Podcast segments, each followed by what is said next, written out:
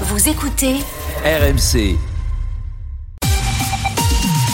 Bon réveil et bon samedi. Vous écoutez RMC, il est tout pile 8 heures. Le journal avec vous, Stéphane Jeunesse, bonjour. Bonjour Mathieu, bonjour à tous. Le salon de l'agriculture ouvre ses portes avec la visite d'Emmanuel Macron. Première nuit derrière les barreaux pour l'adolescent soupçonné d'avoir poignardé mortellement sa professeure à Saint-Jean-de-Luz. Et la 25e journée de Ligue 1 voit Lille s'imposer sur Brest. Lyon, 9e au classement, doute toujours. Et pour Paris, objectif galvaniser les troupes pour le choc de demain face à Marseille. La matinale week-end. D'abord Emmanuel Macron qui vient tout juste d'arriver au salon de l'agriculture. Et comme le veut la tradition, c'est donc le président de la République qui inaugure l'événement qui commence aujourd'hui.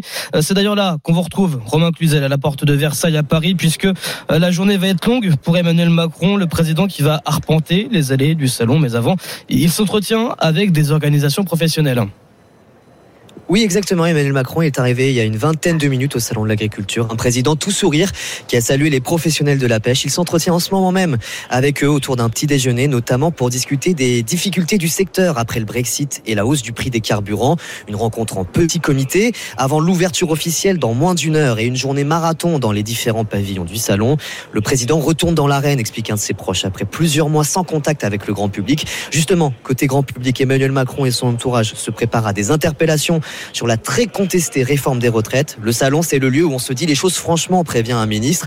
Les agriculteurs, eux, attendent des réponses du président sur l'inflation, le remplacement des générations d'exploitants et surtout la sécheresse hivernale sans précédent. Même dans l'entourage du président, on s'inquiète. Sans plus significatif d'ici cet été, ce sera une boucherie, anticipe un proche. Emmanuel Macron qui doit donner sa vision de la gestion de l'eau lors de cette visite, notamment la réutilisation des eaux usées pour l'agriculture. Romain Cluzel en direct du salon de l'agriculture à la porte de Versailles de Paris. Qu'on retrouvera tout à l'heure entre 8h30 et 9h puisque nous évoquerons tous ces sujets liés à l'agriculture avec l'ancien ministre Stéphane Le Foll, notre invité à 8h40. À la une ce matin également, l'adolescent accusé d'avoir tué sa professeure à, à Saint-Jean-de-Luz se réveille en prison. Ce jeune de 16 ans a été mis en examen pour assassinat, placé en détention provisoire.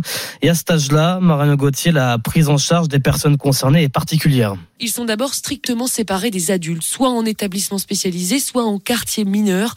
Leur état de santé est évalué comme le risque suicidaire. Ils peuvent être placés dans une cellule spéciale avec des draps et des vêtements déchirables, par exemple. Si la prévention du suicide est en place, la fréquence et la qualité du soin sont incertaines, déplore un pédopsychiatre. Les moyens n'y sont pas. Le ministère de la Justice souligne malgré tout la présence de la protection judiciaire de la jeunesse, pas que des surveillants de l'administration pénitentiaire. Tous les mineurs reçoivent les mêmes attentions éducatives, témoigne un avocat pénaliste, des cours, des activités, beaucoup plus que pour leurs aînés. Marion Gauthier pour RMC. Un homme tué d'une balle dans la tête à la cité de la Paternelle à Marseille hier soir. Euh, Plusieurs personnes sont encore en fuite depuis le début du mois. Euh, Quatre hommes ont perdu la vie dans la cité phocéenne, vraisemblablement en lien avec une guerre de territoire sur fond de trafic de drogue. La fin du mystère, dans l'affaire du corps démembré des buts de saumon, le mari de la femme retrouvé il y a pratiquement deux semaines dans ce parc parisien est passé aux aveux. Il est présenté tout à l'heure à un juge d'instruction en vue d'une éventuelle mise en examen. Et puis l'enquête pour détention d'images à caractère pédopornographique autour de Pierre Palmade se poursuit. Une deuxième personne a été placée en garde à vue hier, l'humoriste qui est toujours à l'hôpital. Il sera lundi s'il échappe en appel à la détention provisoire pour l'accident dans lequel il est impliqué.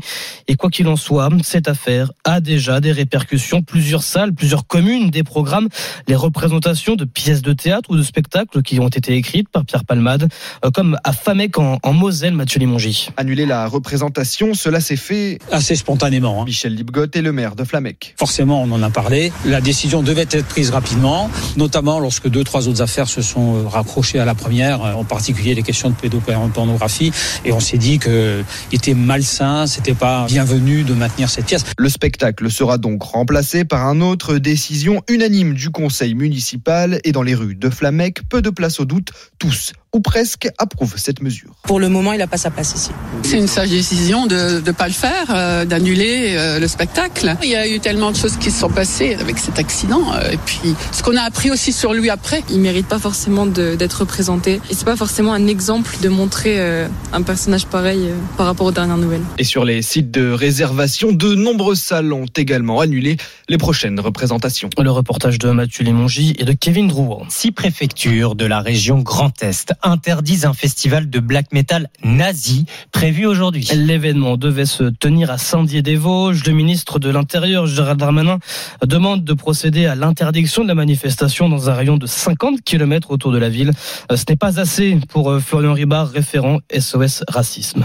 Ce genre de festival existe quand même depuis une dizaine d'années. En fait, l'extrême droite se sent de plus en plus à l'aise en France. D'où le fait de penser que faire un événement d'ailleurs ouvert au public euh, comme ça qui peut appeler à la haine n'engendrera bah, aucune sanction. Et malheureusement, nous, on en signale euh, plusieurs des festivals comme ça de musique parce qu'il y a peu de vigilance des fois et euh, peu de réactivité. D'où l'importance d'écouter les associations. On a une veille juridique, une veille d'actualité qui est très importante. Le simple fait de dire que c'est interdit, ça va pas les arrêter.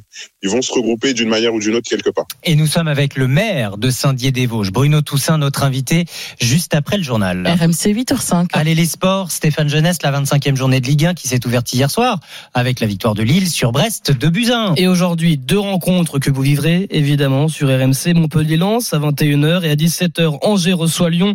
L'OL qui pointe à la 9e place du classement, c'est loin des ambitions du club qui vise les places européennes. Euh, l'entraîneur Laurent Blanc reste pour autant lucide sur le potentiel de son effectif. Même avec le parcours qu'on fait, on n'est pas largué. Alors, on n'est pas largué sur la Coupe européenne de 6-7e. Hein. Les, les, quatre premières, euh, c'est autre chose. Mais tout le monde aussi euh, est à la recherche des points. On dit Lille, on dit euh, oui, oui, ils font un très bon championnat, ils ont une très bonne équipe, mais ils n'ont pas beaucoup plus de points que nous. Hein. Si on ajoute les quelques points qu'on méritait, euh, on serait pas loin de, de ce niveau-là. Laurent Blanc, le coach nez au micro RMC d'Edouard G. Et demain, place au classique entre Marseille et Paris. Dans un vélodrome exalté, galvanisé côté marseillais après la victoire de l'OM sur le PSG en Coupe de France au début du mois. Euh, Paris qui mène de son côté son opération séduction avec un entraînement public hier au, au Parc des Princes, entraînement payant et plus de 30 000 supporters ont répondu présent. Pierre Thévenet y était pour RMC Reportage. Oui, avec les chants, les banderoles, les fumigènes, on se croyait en plein match au Parc des Princes.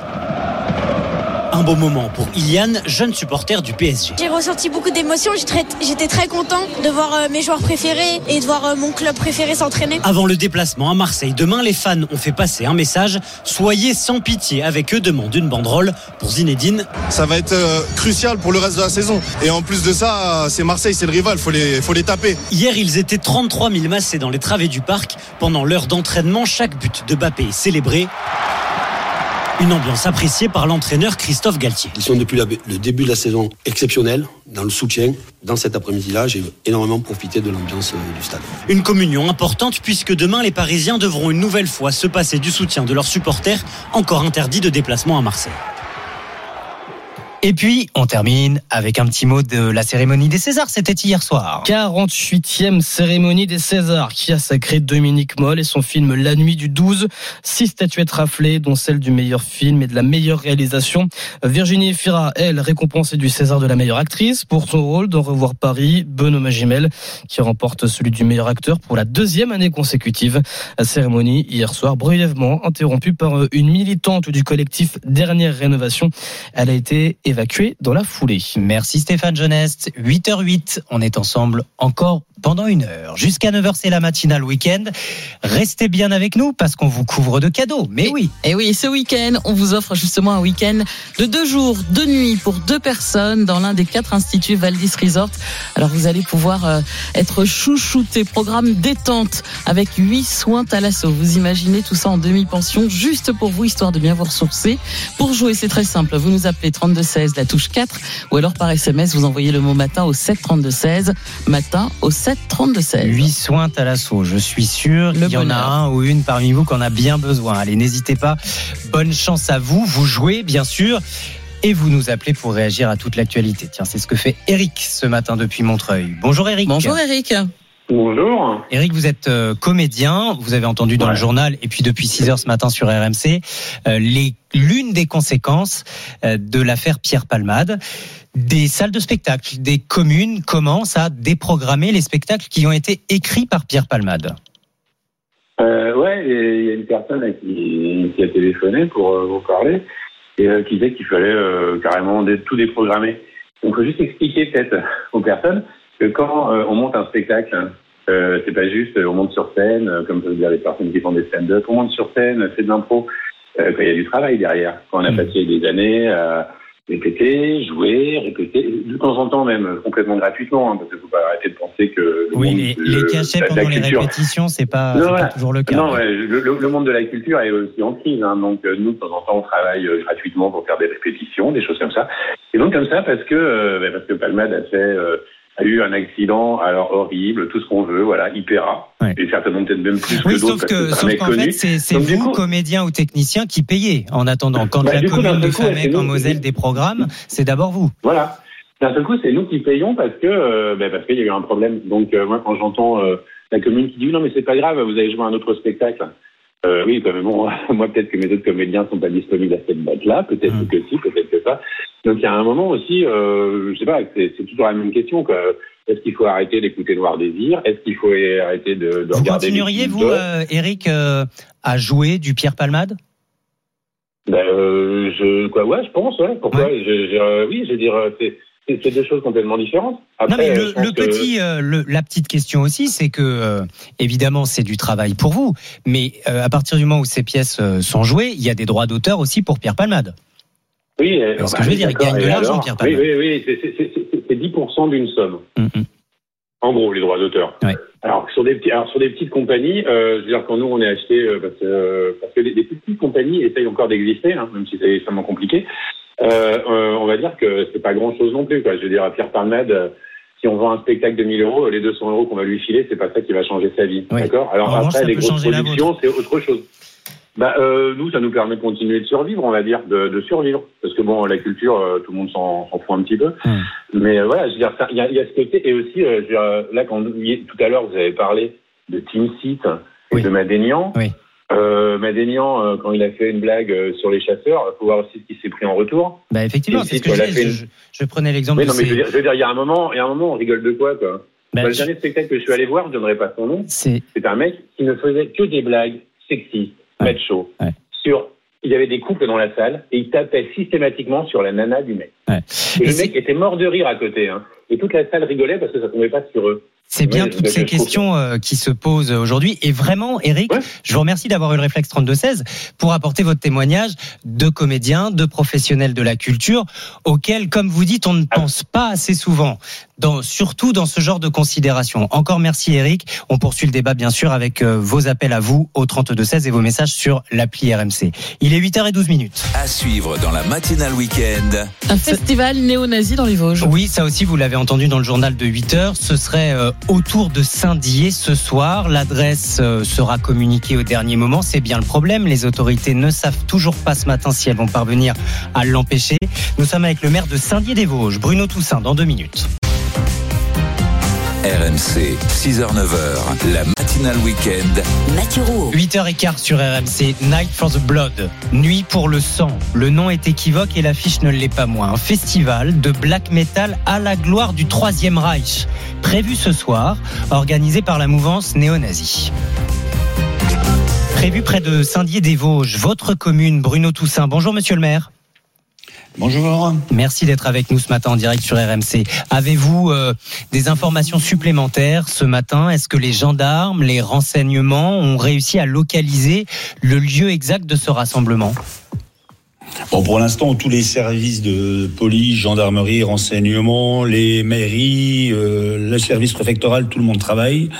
Tout le monde est très très vigilant sur euh, sur ce concert annoncé ce soir. Et on a des patrouilles permanentes qui sont faites dans, la- dans les différents secteurs. On a quelques informations, mais voilà. Vous-même, à votre niveau, pour l'instant. j'imagine que vous avez fait le tour des, des salles, des réservations, vous avez vérifié qui a réservé quoi Oui, on a notamment fait le tour des salles, bien sûr, pour être sûr que les, les réservations étaient les bonnes au niveau de la commune.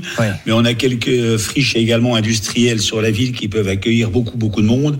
Et là, on a une vigilance toute particulière depuis une semaine sur ces friches. Mais ça peut tout aussi bien être sur un terrain privé. Tout à fait, ça peut être sur un terrain privé, dans, dans une commune, sur un, un grand terrain vague, et il y a moyen de s'installer. En une demi-heure, ils savent s'installer pour, pour nous mettre un concert. Et c'est bien le problème. C'est bien le problème. Pour participer à ce concert, euh, les, les participants s'inscrivent par mail. Ils auront l'adresse au dernier moment. Ils ont déboursé 20 euros via un paiement en ligne pour aller voir donc quatre groupes de black metal, dont l'un allemand se produit régulièrement devant un public qui fait des saluts nazis en guise d'applaudissements. Tout à fait, c'est ça. Et c'est pour ça qu'on se bat pour que ces ce concert n'ait pas lieu à Saint-Dié, bien sûr, mais qu'il n'ait pas lieu dans les Vosges et qu'il n'ait pas lieu en France. Quoi. On n'a pas lieu d'avoir de tels concerts dans notre pays. Sauf que c'est pas la première fois. Dans le, le Grand Est, l'année dernière déjà, une soixantaine de nostalgiques du Troisième Reich s'étaient donné rendez-vous à Sainte-Croix-aux-Mines, c'est dans le Haut-Rhin, pour rendre hommage à la Waffen-SS. En 2019, des néo-nazis avaient célébré l'anniversaire de la naissance d'Hitler à Sexay-aux-Forges, en Meurthe-et-Moselle. Ça veut dire quoi? Pourquoi cette résurgence des mouvements néo-nazis, en particulier dans votre région Bon, on est une région qui était quand même très très proche de l'Allemagne donc pendant le, la dernière guerre mondiale. Et je pense qu'il y a encore quelques personnes qui sont réellement intéressées par ce système. Quoi. Je veux dire, c'est quand même c'est catastrophique de voir ça de nos jours quand on voit comme une ville comme Saint-Dié a été détruite à plus de 50% par les nazis à la fin de la Seconde Guerre mondiale. 88 Numéro du département des Vosges, 88 euh, symbole euh, huitième lettre de l'alphabet, H à Hitler. Tout, tout à fait, c'est notre site. Et en plus, la ville de Saint-Dié est bien placée au niveau localisation. Saint-Dié et les alentours, on a une heure de Strasbourg, une heure de Colmar, une heure de l'Allemagne, une heure de Nancy. Vous voyez, on est réellement, euh, on est une ville-centre. Et pas très loin de l'Allemagne aussi, où la mouvance néo-nazie aime à se retrouver en France pour échapper aux lois qui sont euh, plus dures en matière de répression euh, de- des faits euh, nazis en Allemagne.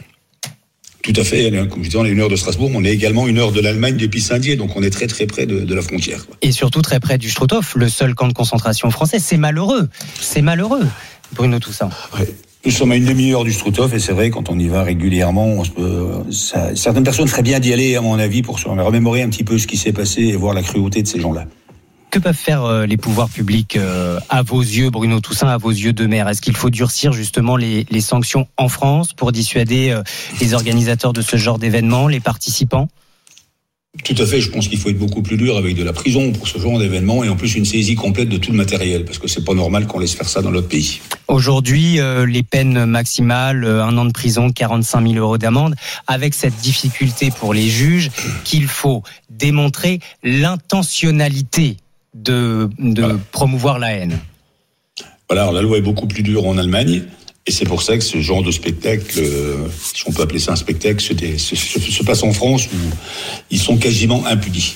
Comment euh, réagissent euh, les habitants de Saint-Dié, vos administrés? Ils ils m'encouragent à tout faire pour que ça n'ait pas lieu. hein. J'ai eu de- des dizaines, voire des centaines d'appels et de mails cette semaine. Monsieur le maire, faites tout, on ne veut pas de ça dans notre commune. Quoi. Les, les habitants se, se- se souviennent et ont encore des images partout en ville de ce qui s'est passé pendant la, la Seconde Guerre mondiale et ils veulent pas revoir ça dans, le- dans notre commune. quoi. Pas de ça chez nous, plus jamais ça. Plus jamais ça, ni chez nous, ni en France, ni ailleurs d'ailleurs. Merci beaucoup Bruno Toussaint d'avoir été avec nous, maire de Saint-Dié-des-Vosges, dans le département des, des Vosges précisément. Merci à vous, bonne journée. C'est moi qui vous remercie, au revoir. Il est 8h20 minutes. À suivre dans la matinale week-end. Agriculteur, un métier qui ne fait plus rêver. Oui, et c'est l'un des nombreux sujets de discussion qu'Emmanuel Macron aura au Salon de l'Agriculture où il vient d'arriver. La moitié des exploitants français vont partir à la retraite d'ici une dizaine d'années, ne seront pas remplacés. Comment redonner envie aux jeunes de s'installer? Notre enquête RMC dans une minute. RMC, la matinale week-end. Et la c'est l'invité numéro un du Salon de l'Agriculture aujourd'hui, Emmanuel Macron, passage obligé pour euh, les présidents de la République, inaugurer le Salon de l'Agriculture avec des exploitants qui attendent des gages, notamment en termes de renouvellement des générations, avec une agriculture qui n'attire plus et une moitié d'éleveurs français qui va partir à la retraite d'ici 10 ans sans être remplacés. L'enquête RMC. Comment maintenir notre souveraineté alimentaire? Comment faire en sorte qu'on ne manque pas d'agriculteurs en France comme on manque de médecins? Bonjour Caroline Philippe. Bonjour Mathieu, bonjour Peggy, bonjour à tous. Bonjour Caroline. Vous avez enquêté euh, sur ce sujet pour RMC. On va commencer, Caroline, par dresser l'état des lieux. Aujourd'hui, on est vraiment loin du compte pour assurer ce qu'on appelle le renouvellement des générations. Le nombre de fermes a été divisé par 4 depuis 1970 et la situation ne risque pas de s'améliorer car la moitié des chefs d'exploitation atteindront l'âge de la retraite dans la décennie qui arrive. C'est bien ce qui inquiète le gouvernement car l'enjeu derrière ces chiffres, c'est la souveraineté alimentaire, une expression très à la mode depuis un an, depuis le début de la guerre en Ukraine, qui veut tout simplement dire comment fait-on pour subvenir à nos besoins alimentaires et limiter les importations. Alors, euh, comment stopper l'hémorragie, Caroline? Tous les syndicats de la profession sont unanimes. Pour attirer, il faut revaloriser le métier d'agriculteur, faire en sorte que tous vivent décemment de leur production.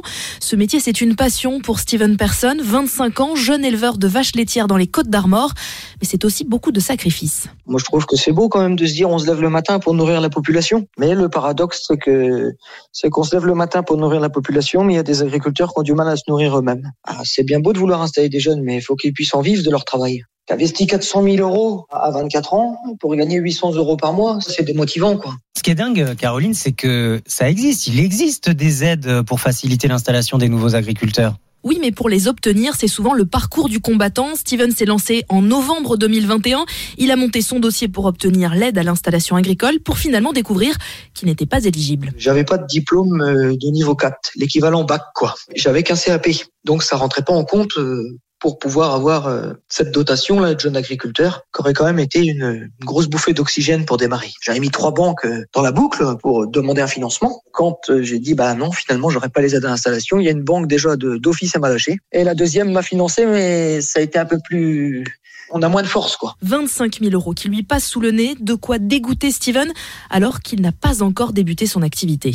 c'est écœurant un peu parce que bon, j'étais pas novice, j'avais quand même une grosse expérience en tant que salarié, voilà, qui, qui prennent des garanties en disant bon, on veut installer des gens qui ont un certain niveau. Je suis d'accord, c'est vrai, ça peut se comprendre, mais il y a aussi les compétences pratiques. Je pense que c'est des choses qui devraient être prises en considération euh, dans les futures politiques agricoles. Ben justement, euh, Caroline, le gouvernement prépare un, un pacte de génération.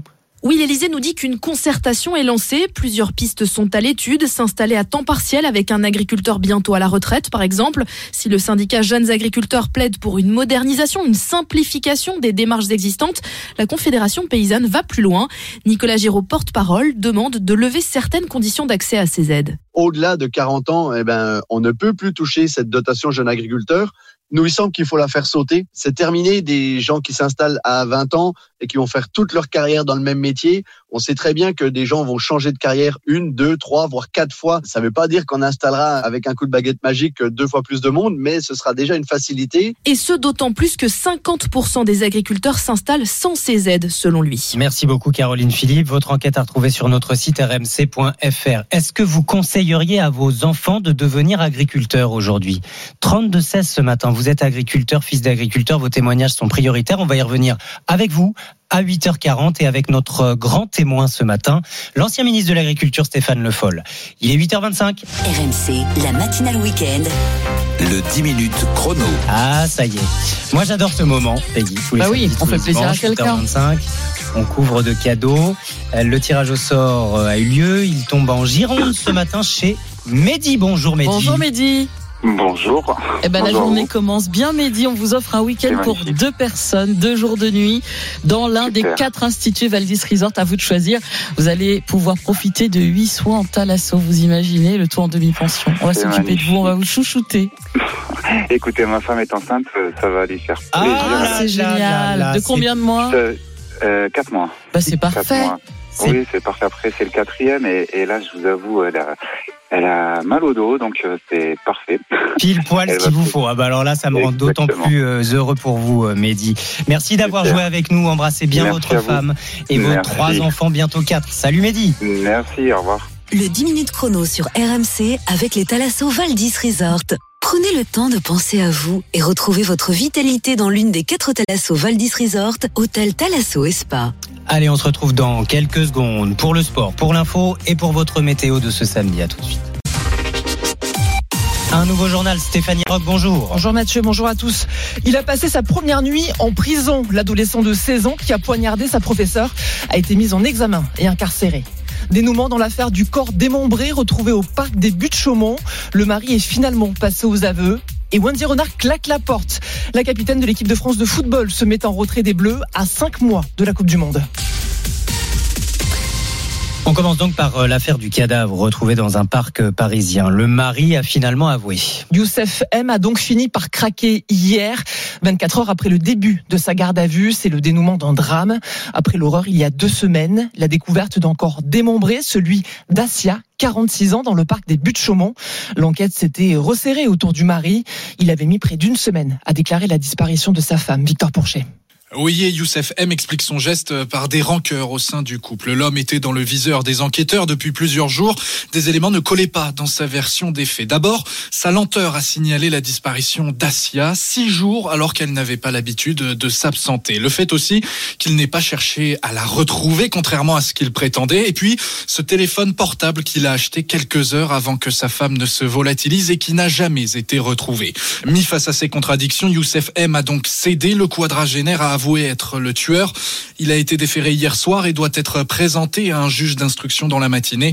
Le parquet de Paris demandera son placement en détention provisoire alors qu'une information judiciaire est ouverte pour assassinat, atteinte à l'intégrité et recel de cadavres. Reportage Victor Pourchet. Selon le collectif Nous Toutes, cette affaire porte à 19 le nombre de féminicides recensés depuis le début de l'année 2023. Cette autre affaire de meurtre qui continue de faire la une, l'adolescent euh, qui a poignardé sa professeure d'espagnol à Saint-Jean-de-Luz, qui a passé sa première nuit en prison. Placé en détention provisoire dans un établissement euh, pénitentiaire spécialisé en raison de son jeune âge, l'adolescent a tout juste 16 ans. Il avait indiqué aux enquêteurs avoir entendu une voix qu'il avait intimé de passer à l'acte, mais l'expertise psychiatrique menée pendant sa garde à vue n'a pas convaincu son avocat, Pierre Bourgès. Oui, l'avocat se dit effaré par le compte-rendu des enquêteurs. Pour lui, il ne s'agit là que d'un avis et non d'une expertise. Plusieurs éléments ont été sous-estimés selon maître Sagardoito. Un examen qui fait totalement l'impasse sur la tentative de suicide qui a été la sienne, qui fait totalement l'impasse sur les prescriptions médicales, ce n'est pas une expertise digne de ce nom. Les enquêteurs ont quand même pointé des problématiques dans le compte-rendu, une grande anxiété et une forme de dépression, mais aucune maladie mentale qui pourrait affecter son discernement. Pour l'avocat, il faut approfondir l'expertise pour déterminer précisément la responsabilité pénale de l'adolescent. Nous parlons d'un jeune inconnu des radars judiciaires, inconnu des radars éducatifs, qui est soudainement passé à l'acte au prix de, de motivations personnelles qui euh, ont besoin d'être euh, sondées, appréciées, testées par des euh, psychiatres. Pour le moment, le lieu de détention de l'adolescent est tenu secret. Dans l'actualité, Emmanuel Macron dans les allées de la plus grande ferme de France. Le chef de l'État est venu donner le coup d'envoi du salon de l'agriculture. Il s'entretient actuellement avec les acteurs de la filière pêche avant une déambulation qui pourrait durer plusieurs heures. On se souvient qu'en 2019, Emmanuel Macron avait passé 14 heures au salon de l'agriculture. Les discussions devraient porter sur la guerre en Ukraine et ses conséquences sur la flambée des prix des matières premières ou les enjeux sur la question de l'eau alors que la France vit une sécheresse inédite. La guerre en Ukraine, justement, la France se mobilise durant le week-end pour marquer la première année de l'invasion russe en Ukraine. Des centaines de personnes s'étaient rassemblées hier, place de la République à Paris, mais aussi partout en région, comme à Poitiers, Saint-Brieuc ou encore Nancy. Plusieurs rassemblements sont encore prévus d'ici demain. RMC 8h34. 100 milliards, 100 milliards d'euros sur la table. Elisabeth Borne annonce un plan ambitieux pour moderniser le rail. Une rallonge nécessaire alors que l'urgence écologique impose de reporter ces modes de transport sur le rail et le constat est accablant. Des voies ferrées hors d'usage, un vieillissement général du réseau et de certaines lignes abandonnées. Pour le député Renaissance, David Valence, à l'origine de ce rapport, il y a urgence à agir. Aujourd'hui, en France, quand vous comparez euh, nos voies ferrées avec ce qui se passe, par exemple, en Allemagne, elles sont deux fois plus vieilles. Hmm. Et donc, euh, la priorité aujourd'hui, en matière d'infrastructure ferroviaire, c'est effectivement de rénover l'existant, tout simplement pour que les trains continuent à rouler. Et pour en faire rouler un peu plus, mettre plus d'argent pour le ferroviaire, c'est d'abord mettre plus d'argent pour l'existant, c'est développer des projets nouveaux comme les RER métropolitains. Et puis, c'est aussi euh, aller un peu plus loin sur certains projets de grande vitesse qui sont déjà lancés, comme euh, dans le sud-ouest de la France. David Valence qui était euh, l'invité, votre invité Mathieu Roux, l'invité de la matinale week-end. Allez, les sports, Stéphanie. Tremblement de terre chez les Bleus au féminin. La capitaine Wendy Renard claque la porte. Un mal-être qui couvait depuis euh, de nombreuses années déjà entre la capitaine de l'équipe de France et la sélectionneur Corinne Diacre. C'est sur son compte Twitter que Wendy Renard a lâché cette bombe hier en début d'après-midi. Elle se met donc en retrait des Bleus à cinq mois du mondial. Anthony Reich. Je ne peux plus cautionner le système actuel, bien loin des exigences requises par le haut niveau. L'annonce du retrait de la sélection de Wendy Renard, capitaine emblématique de l'équipe de France, a eu l'effet d'une bombe hier dans le football français, suivi par les attaquantes parisiennes Kadija Toudiani et Marie-Antoinette Catoto, qui ont, elles, pointé le management pratiqué au sein des Bleus. Cette fois, ce n'est pas un clash relationnel qui est en cause, comme avec Amandine Henry à l'automne 2020, mais une gestion globale de l'équipe. D'après nos informations, Un staff trop peu important en nombre et en qualité, des séances tactiques pas assez poussées ou encore des débriefings vidéo de matchs parfois absents sont au cœur de la crise. De son côté, la Fédération française de football a annoncé se saisir du dossier lors du comité exécutif mardi prochain. Du football toujours, mais sur les pelouses. Début de la 25e journée de Ligue 1 et Lille qui reprend provisoirement la cinquième place au classement après sa victoire sur Brest 2-1. Cet après-midi, Angers reçoit Lyon et Lens se déplace chez des Montpellierins revigorés depuis la reprise en main de Michel Darzacarian pour son homologue lensois Franck Hez. L'objectif est de rester au contact des leaders Paris et Marseille, mais le début d'année de Lens est un peu poussif et ne rassure pas complètement l'entraîneur. Je connais bien Michel, je connaissais très très bien son prédécesseur ce qui a changé, ben, sur les deux matchs, ils n'ont pas pris de but. Ils ont gagné les deux. Un changement d'entraîneur fait toujours bouger un peu les lignes. En tout cas, ça sera évidemment une fois de plus euh, un match qui ne sera pas facile, mais j'espère qu'on fera, nous, euh, un beau match avec l'intensité qu'on est capable de mettre, la justesse technique, et puis j'espère euh, la précision dans les derniers gestes. Le choc OM PSG, ce sera demain et on en reparlera, coup d'envoi à 20h45. Et puis aussi le choc en rugby, la reprise du tournoi destination, la France accueille l'Écosse demain dimanche. Avec une nouvelle fois aux commandes, l'indispensable demi de mêlée Antoine Dupont, le Toulousain qui a joué l'intégralité des deux premières rencontres du tournoi est incontournable chez les Bleus.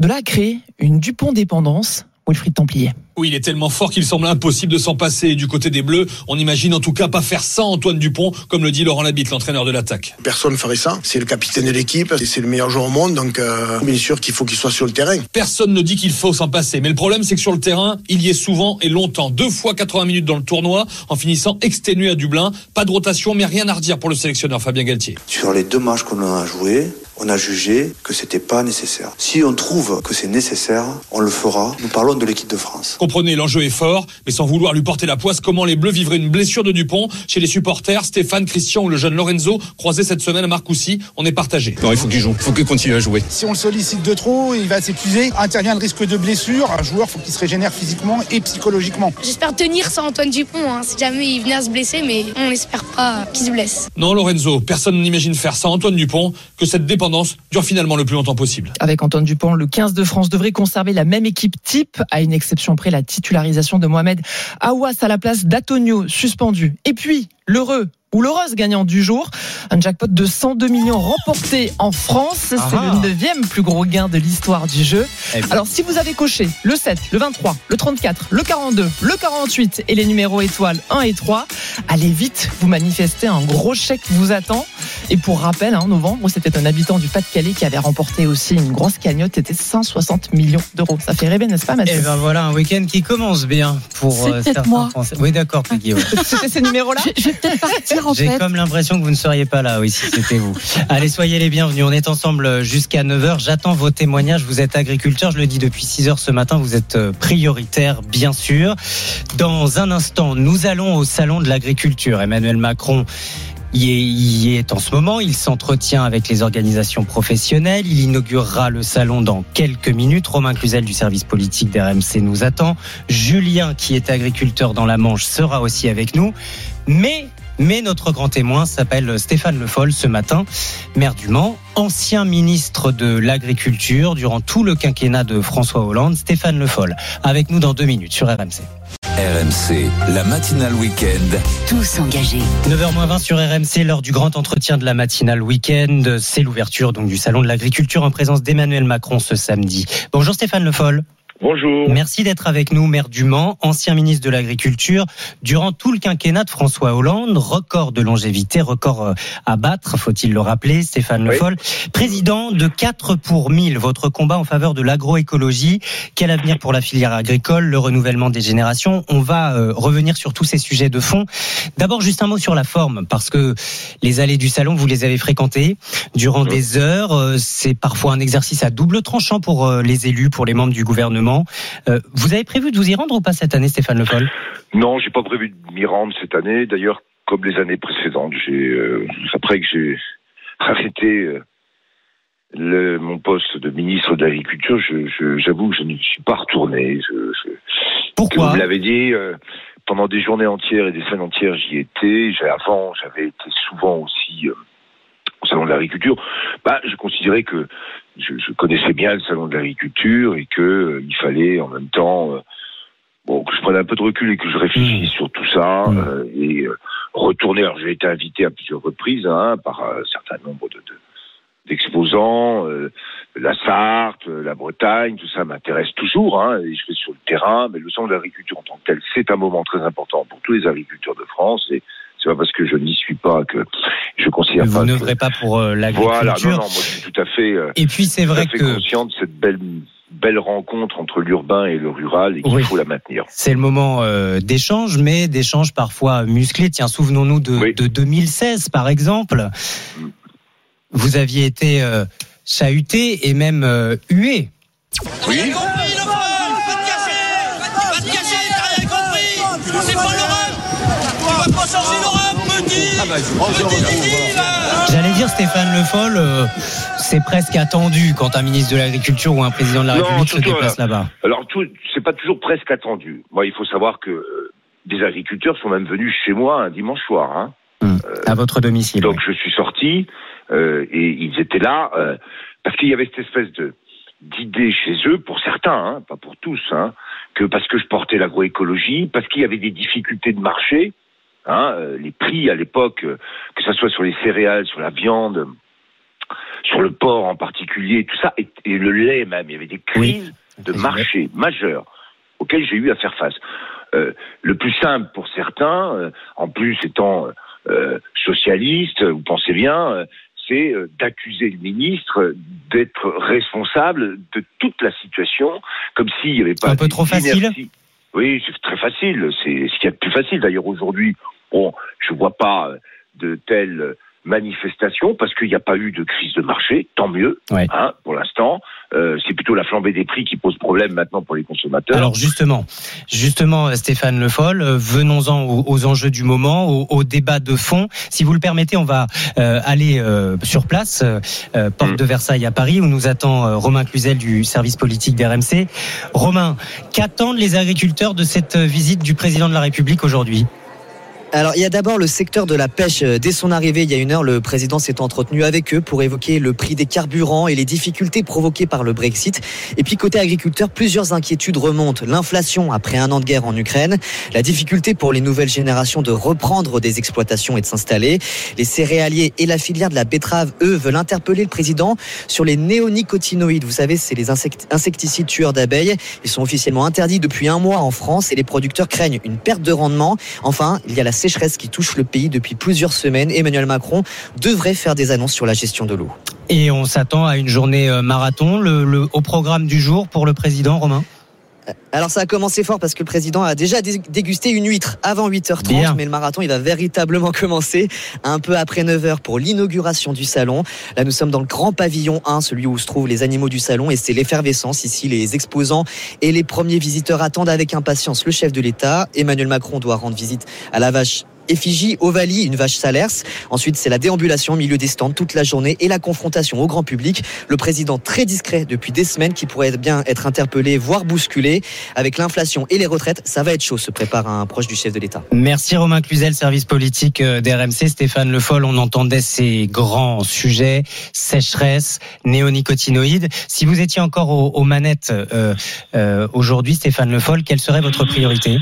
Bah, ma priorité serait toujours la même. Moi, j'ai essayé de, tracer une ligne et un cap à l'agriculture française qui était celui de l'agroécologie, qui revient d'ailleurs, j'ai vu hier soir euh, sur France 2, sur, il y a pas mal d'endroits, là j'ai été invité aussi euh, à l'Académie française d'agriculture pour euh, plancher sur cette question de l'agroécologie. Je trouve qu'il y a des choses qui bougent. Moi, le cap que j'ai fixé, c'est être beaucoup plus en rapport avec les écosystèmes naturels pour économiser de l'investissement et du besoin en capital pour les agriculteurs. Voilà la ligne qui a été toujours la mienne avec l'agroécologie. Retour Donc, à la nature, ça permettrait par exemple de solutionner une partie de, du problème de la gestion de l'eau qui, euh, En qui tout est cas, ce qui est sûr, c'est que pour revenir, alors c'est pas simplement retour à la nature, c'est aussi comment l'homme maîtrise ses écosystèmes et comment il utilise ce qui est naturel pour pouvoir produire. Je prends l'exemple sur l'eau. Euh, l'eau aujourd'hui, il y a euh, le débat sur les méga bassines euh, qui consiste à récupérer de l'eau de l'hiver pour pouvoir l'utiliser l'été. Soyons honnêtes aujourd'hui, qu'est-ce qui se passe cet hiver? Il y a de la sécheresse. Donc la question des bassines comme euh, lieu de retenue de l'eau de l'hiver, euh, ben, elle tombe parce que justement il n'y a pas d'eau en hiver en ce moment. Bon. Il, il faut conserver ces bassines, Stéphane Le Foll, ou il, Il faut peut y abandonner avoir des, stockages d'eau, bien sûr. Et euh, on doit, alors plutôt que de faire aussi des investissements de stockage, si la question c'est d'utiliser de l'eau qui est stockée dans les nappes phréatiques euh, superficielles en particulier, peut-être pas la peine de refaire des investissements, et c'est plutôt de voir comment on fore et on utilise l'eau pour pouvoir euh, irriguer. Mais si on doit passer par des utilisations d'investissements euh, d'irrigation, on doit aussi avoir des pratiques agricoles qui permettent de garder l'eau dans les sols. La question des phytosanitaires aussi, Stéphane Le Foll. Je me souviens très bien, et là, là encore, c'était, euh, je crois, à la même époque euh, que le son d'archives qu'on a écouté, où vous vous étiez fait un peu chahuter au salon de Souvent, l'agriculture. été par la FNSE en particulier, Et, un peu. et- et notamment sûrement. sur le dossier des, des néonicotinoïdes qui sont donc interdits depuis une loi en 2016. Il y a eu des dérogations. Vous étiez très clair au micro d'RMC et de BFM TV à, à cette époque-là. Euh, il faut des alternatives. Pas d'interdiction tant qu'il n'y a pas d'alternative. En tout cas, il faut construire des alternatives. Qu'est-ce que c'est que le modèle conventionnel? C'est un modèle qui a spécialisé les régions et les cultures. Vous faites de la betterave sucrière, c'est des champs de betterave sucrière. Donc, vous êtes fragile par rapport à un certain nombre de parasites qui viennent, parce qu'il y a beaucoup de betteraves, ben, le parasite de, de la betterave vient. Et donc, vous êtes obligé d'utiliser beaucoup de pesticides parce que vous vous protégez avec comme principe tout système spécialisé qui n'offre pas une diversité, une biodiversité suffisante, doit être protégé et de plus en plus protégé. Si vous changez pas la méthode et le modèle de production, vous n'avez pas d'alternative. Ça veut dire que là, les, betteraviers ont, ont raison de demander à nouveau une dérogation? Ben, ils ont raison de demander dans l'état actuel des choses une dérogation. Ils ont tort quand ils ne veulent pas considérer que l'enjeu, c'est de modifier les assolements, c'est d'avoir beaucoup plus de diversité dans l'assolement pour justement avoir moins besoin de phytosanitaires. Dernier ça. Donc si on ne fait pas cet effort, si on ne travaille pas euh, de manière résolue, et c'est ce qui manque aujourd'hui dans ce domaine pour changer les modèles de production, ben, on est dépendant à partir de là des phytosanitaires. Dernier sujet, euh, Stéphane Le Foll, euh, le renouvellement des générations. D'ici 10 ans, la moitié de nos exploitants partiront à la retraite et un bon nombre d'entre eux ne seront pas remplacés. Avant d'évoquer euh, une forme de solution avec vous, je voudrais qu'on accueille Julien qui nous appelle ce matin au 3216 pour témoigner. Bonjour Julien. Bonjour. Agriculteur dans la Manche, Julien. Oui. Depuis Oui. longtemps? Depuis 2015, moi. Facilité à l'installation? Oui, facilité à l'installation, ça s'est ça s'est bien passé. Alors moi, j'ai rejoint, euh, je me suis installé en même temps que mon frère. On a rejoint une, une structure familiale qui est celle de nos parents et de notre oncle. hein.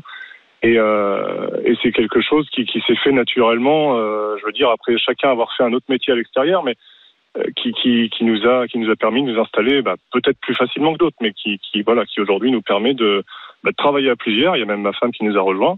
Et, et ce travail à plusieurs, euh, ce que je disais dans, dans, dans le message, hein, mais nous nous permet de de- d'avoir des congés, de, de faire un week-end sur trois aujourd'hui, et puis de partager les responsabilités du du monde agricole qui sont qui sont assez lourdes aujourd'hui. D'avoir euh, une vie assez similaire à- au monde salarié. Julien, vous arrivez à vous organiser. Voilà, complètement, ouais, complètement. Est-ce que- puis, Est-ce que vous rêvez du métier d'agriculteur pour vos enfants? Ah oui, oui, oui. Ah oui, oui, j'espère. Enfin, je, vous, j'espère. je vous pose la question parce que certains Ouais. autres agriculteurs qu'on a eu depuis 6 Bien heures ce matin nous disent pas du tout. Bien sûr, et puis j'ai entendu le témoignage d'Erwan dans votre reportage précédent, là, qui- Exactement. qui, s'installe pour gagner 800 euros. Ça, on peut comprendre que ça fait pas rêver les jeunes, c'est évident. Mais aujourd'hui, mes enfants, ils feront évidemment ce qu'ils voudront. J'ai trois enfants, mais le, si, s'ils nous rejoignent, ce sera avec grand plaisir. Bon, il y a le temps, ils ont 8 ans, 5 ans et 1 an, donc euh, voilà, il y a, Oui. rien qui presse. Mais aujourd'hui, on fait tout, en tout cas, pour que notre métier soit attractif. On gagne notre vie, hein, contrairement à ce qu'on, à ce qu'on peut dire. Nous, dans notre modèle, en tout cas, alors, faut pas opposer les modèles. hein, Il hein, y, a, pas de souci là-dessus. Mais nous, euh, nous, on gagne notre vie, on y arrive. euh, et, et puis voilà, quoi. C'est, un plaisir aujourd'hui de travailler avec le soleil qui se lève sous le nuage et les oiseaux qui chantent. Là. Enfin bon, on va pas non plus dresser un tableau tout Non, mais ça fait plaisir. aussi. mais- Et, et j'entends que Stéphane Le Foll euh, sourit. C'est vrai, Stéphane Le Foll, que ça fait plaisir je- d'entendre ça. Bah Emmanuel oui, Macron euh, propose un pacte de génération, une loi d'avenir agricole. Comment faire pour redonner en- envie aux, aux jeunes de s'installer et de continuer dans l'agriculture? Stéphane Le Foll Oui. Non, mais vous me disiez que je souriais. Je, trouve que, c'est très important que des messages soient passés sur l'agriculture parce qu'on a besoin d'agriculteurs et on a besoin d'une agriculture française qui soit forte et partout sur les territoires, partout. Et l'installation des jeunes, c'est un exemple qui a été donné. Alors, je connais pas la structure collective dans laquelle euh, cette installation s'est faite, mais c'est vrai que le syndicalisme majoritaire a été beaucoup trop loin dans l'idée que un agriculteur c'était un chef d'exploitation tout seul. Alors qu'il y a des organisations collectives qui permettent au contraire d'avoir un accès euh, partagé à la fois à des assolements, à du capital, au travers en particulier des CUMA, et qui permettent un travail dans de bonnes conditions avec euh, la dimension collective qui aide chacun, quand il y a des coups durs, à, à passer et à dépasser les coups durs pour rester avec l'objectif d'être agriculteur, c'est-à-dire vivre dans euh, une campagne, être capable de produire des euh, produits alimentaires et d'être au service de l'ensemble de la société. Ça, je pense que c'est un beau message, effectivement, qu'il faut continuer à faire passer pour les jeunes d'aujourd'hui.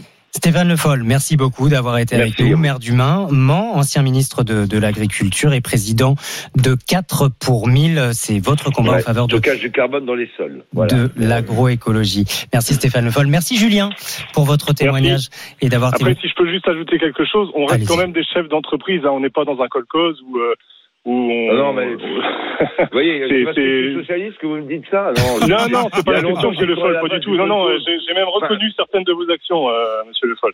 Vous, Ah, vous avez non, permis justement à des, des fermes comme les nôtres de continuer à évoluer. C'est important. Je pense que quelqu'un tout seul sur sa ferme peut pas. Enfin, c'est- compliqué aujourd'hui de s'installer en étant seul. Euh, voilà, aujourd- aujourd'hui avoir euh, une multitude de fermes avec 30 vaches, 30 cochons, 30 volailles, c'est c'est plus possible quoi. Les, vous disiez dans vos reportages que, que les fermes sont plus les mêmes que dans les années 70, elles ont, elles ont été divisées par 4, mais dans les années 70, elles avaient déjà, divisé par 4 par rapport aux années 30. Et malheureusement ou heureusement, je sais pas le, je sais pas s'il faut s'en réjouir ou se faire peur, mais ça continuera. C'est comme ça. Nos autres, nos, nos voisins européens sont, sont déjà partis et, et puis voilà. Merci à vous deux, merci pour cet échange entre un agriculteur, un ancien ministre de l'Agriculture. On y était là, comme au salon de, de l'agriculture, qui va donc euh, se poursuivre jusqu'au 5 mars. Et RMC y sera tout au long de la semaine prochaine sur le stand des Hauts-de-France, dans les GG, dans Estelle Midi et dans le Super euh, Moscato Show et dans Rotten sans flamme.